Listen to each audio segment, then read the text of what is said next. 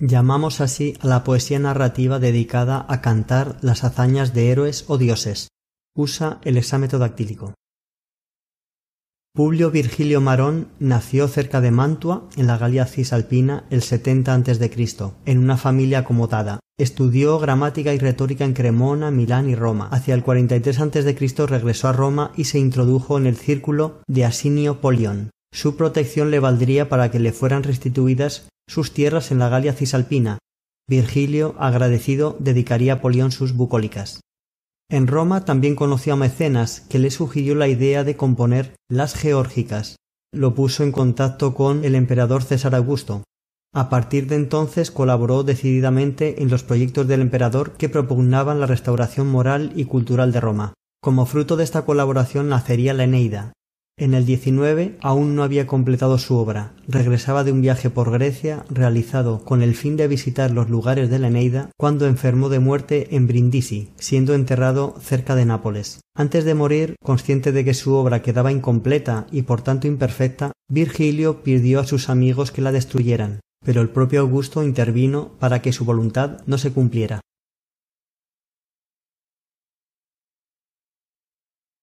La Eneida como obra puramente épica.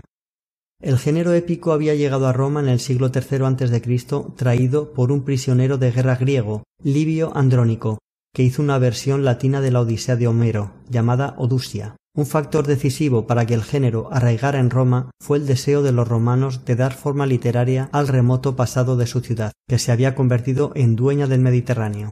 La Neida es la obra que justificaba ideológicamente la restauración moral y cívica que pretendía César Augusto, porque sitúa a la familia imperial en una línea de continuidad que partía del héroe troyano Eneas, protagonista de la Eneida, y antecesor de Julio César y Augusto. Eneas no tiene un papel relevante en la Ilíada, pero la familia Julia presumía de descender de Julo o Ascanio, hijo de Eneas, que lo era a su vez de Venus o Afrodita. Por ello estamos ante la epopeya de los ideales romanos. La Neida tiene una estructura dual. De sus doce libros, los seis primeros forman una especie de Odisea, pues narran las peripecias de Eneas, errante como Ulises, desde su ida de Troya hasta su llegada a Italia, mientras que los seis restantes son una especie de Ilíada, ya que relatan las guerras de Eneas en suelo itálico, contra los rútulos, y por el amor de la princesa Lavinia, para conseguir establecer allí la raza troyana. Virgilio utiliza procedimientos de amplificación, muchos tomados de Homero, como epítetos épicos, comparaciones, discursos directos, digresiones, descripciones de armas, intervenciones de los dioses, etc. Otros elementos utilizados, sin ser totalmente originales, sí son utilizados por Vigilio de una manera genial. Los juegos fúnebres en honor de su padre, el romance con la cartaginesa Dido, a la que después abandonará, con lo que se justificará la enemistad entre Roma y Cartago, el descenso de Eneas a los infiernos, Catábasis, donde encuentra personajes del pasado y del porvenir, la mujer, Lavinia, como casus belli, motivo de guerra, las alianzas y las enemistades con los pueblos del Lacio, los oráculos, sueños y otros elementos maravillosos. Usa el exámetro dactílico. En el aspecto ideológico y religioso es donde el poeta imprime un cuño netamente romano, los grandes dioses olímpicos sirven de ornato épico, mientras las humildes divinidades itálicas son las que inspiran un temor respetuoso. Como héroe, Eneas no tiene la grandeza épica de los héroes de Homero, aparece mucho más humanizado.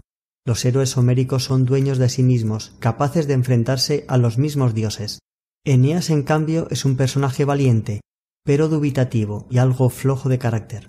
El sentimiento de piedad filial se mezcla en Eneas con otros sentimientos menos nobles, como la indiferencia hacia Dido, enloquecida por su amor, y sobre todo Eneas está sometido a su implacable destino, que sus descendientes funden Roma.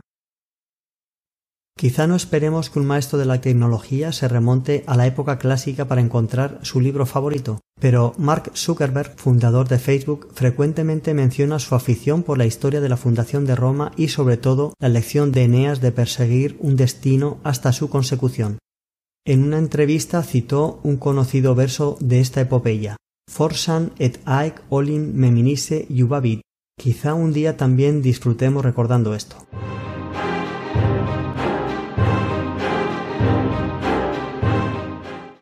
Publio Ovidio Nasón, 43 a.C., 17 después nació en Sulmona, en Italia central, en una familia acomodada de rango ecuestre a la que incomodaba la afición de su hijo hacia la poesía. Siendo muy joven fue enviado a Roma para estudiar retórica. Luego viajó a Atenas, Asia Menor y a Sicilia. Desempeñó diversos cargos públicos, pero finalmente rechazó la política para dedicarse plenamente a la poesía en la que vertió su vasta cultura y erudición. Tenía una gran facilidad para componer poesía y alcanzó un inmenso éxito. Su vida personal y poética está marcada por su condena al destierro. En el año 8 después de Cristo fue objeto de una acusación aún no aclarada y Augusto lo envió a Tomos, en la costa occidental del Mar Negro, en la Dacia, y tuvo que abandonar para siempre la familia que había formado, su círculo de amistades y la fama y el éxito que ya conocía como poeta. Ovidio murió en el destierro, añorando Roma y suplicando angustiosamente que intercedieran ante el emperador para que le fuera levantado castigo. Las Metamorfosis, obra épica. Había comenzado la composición de esta última obra hacia el año 3 a.C. y acabó en el 9 después de Cristo, no mucho antes de su destierro. Se trata de una epopeya escrita en quince libros con unos doce mil exámetros dactílicos en total, donde siguiendo un orden cronológico, aunque no rígidamente, se relatan todos los mitos griegos que terminan con una metamorfosis o transformación de un ser, con alguna excepción que no contiene ningún cambio. No solo incluye catasterismos, conversión en estrella o astro, sino transformaciones de todo tipo, en plantas, en animales, etc. En total presenta unos 250 mitos. Estructuralmente consta de tres partes. La primera se inicia con la creación del mundo a partir del caos, como ya había hecho Hesíodo en la Teogonía, y sus protagonistas son dioses. En la segunda los protagonistas son héroes. La tercera y última se dedica a los héroes de la guerra de Troya y culmina con la apoteosis, divinización de Julio César. Aunque Ovidio utiliza fuentes griegas y romanas, el plan de la obra es totalmente suyo. Su originalidad también consiste en crear un marco cronológico en el que se distinguen las edades de los dioses, de los héroes y de los grandes personajes históricos. El material literario que maneja Ovidio es inmenso, lo mismo que la erudición desplegada. La base filosófica de las transformaciones se la proporciona el pitagorismo, concretamente la metempsicosis, o transmigración de las almas. Consigue crear una narración apasionante alternando pasajes de diversos tonos, dramáticos, idílicos, trágicos, patéticos y hasta cómicos, y engarzando de manera sutil una leyenda tras otra, con una gran maestría en las transiciones. Muestra también mucho gusto por los pequeños detalles, pero significativos. Precisamente por este contenido mitológico, las metamorfosis tendrán una gran influencia desde el Renacimiento. Estilo. Dentro del estilo épico tenemos los personajes divinos o semidivinos, algunos de ellos podríamos decir no héroes bélicos, sino particularmente héroes y heroínas movidos por el amor, como Orfeo, los discursos directos, las comparaciones, pasajes épicos como la catábasis o descenso a los infiernos, etc.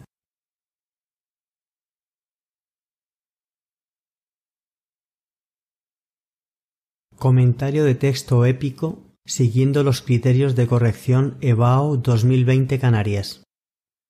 Vamos a centrarnos en la pregunta número 4. Identifica dos características del género o del autor presentes en el texto. No basta con indicar la característica, sino que hay que indicar dónde se encuentra en el texto. Vamos a tomar como ejemplo este pasaje de Orfeo en los infiernos se presentó ante Perséfone y ante el soberano que gobierna el repulsivo reino de las sombras, y pulsando las cuerdas en acompañamiento de su canto, dijo Oh divinidades del mundo situado bajo tierra, el motivo de mi viaje es mi esposa, en la que una víbora, al ser pisada, introdujo su veneno y le arrebató sus años en crecimiento. Yo quise ser capaz de soportarlo, y no negaré haberlo intentado, pero el amor ha vencido. Se trata de un texto épico perteneciente a las Metamorfosis de Ovidio, en concreto de una escena épica de catábasis o descenso a los infiernos. En este caso es el mítico Orfeo, músico hijo del dios Apolo y Calíope, precisamente la musa de la poesía épica. Tenía la virtud de amansar a las fieras con su bellísimo canto, como consiguió con el can Cerbero. Aparecen también los dioses que gobiernan el inframundo, Proserpina y Plutón, nombrado por medio de un rodeo, el soberano. Lo que mueve a Orfeo es el heroísmo del amor a su esposa, el amor ha vencido. Tenemos aquí un tipo de héroe diferente de Eneas, no está movido por la guerra, sino por el sentimiento. Encontramos epítetos épicos, repulsivo reino o divinidades del mundo situado bajo tierra. El léxico es culto y la sintaxis tiende a la coordinación, apenas hay subordinación.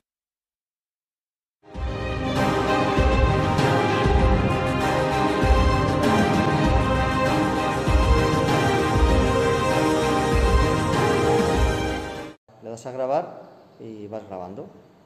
Vamos grabando lo que queramos.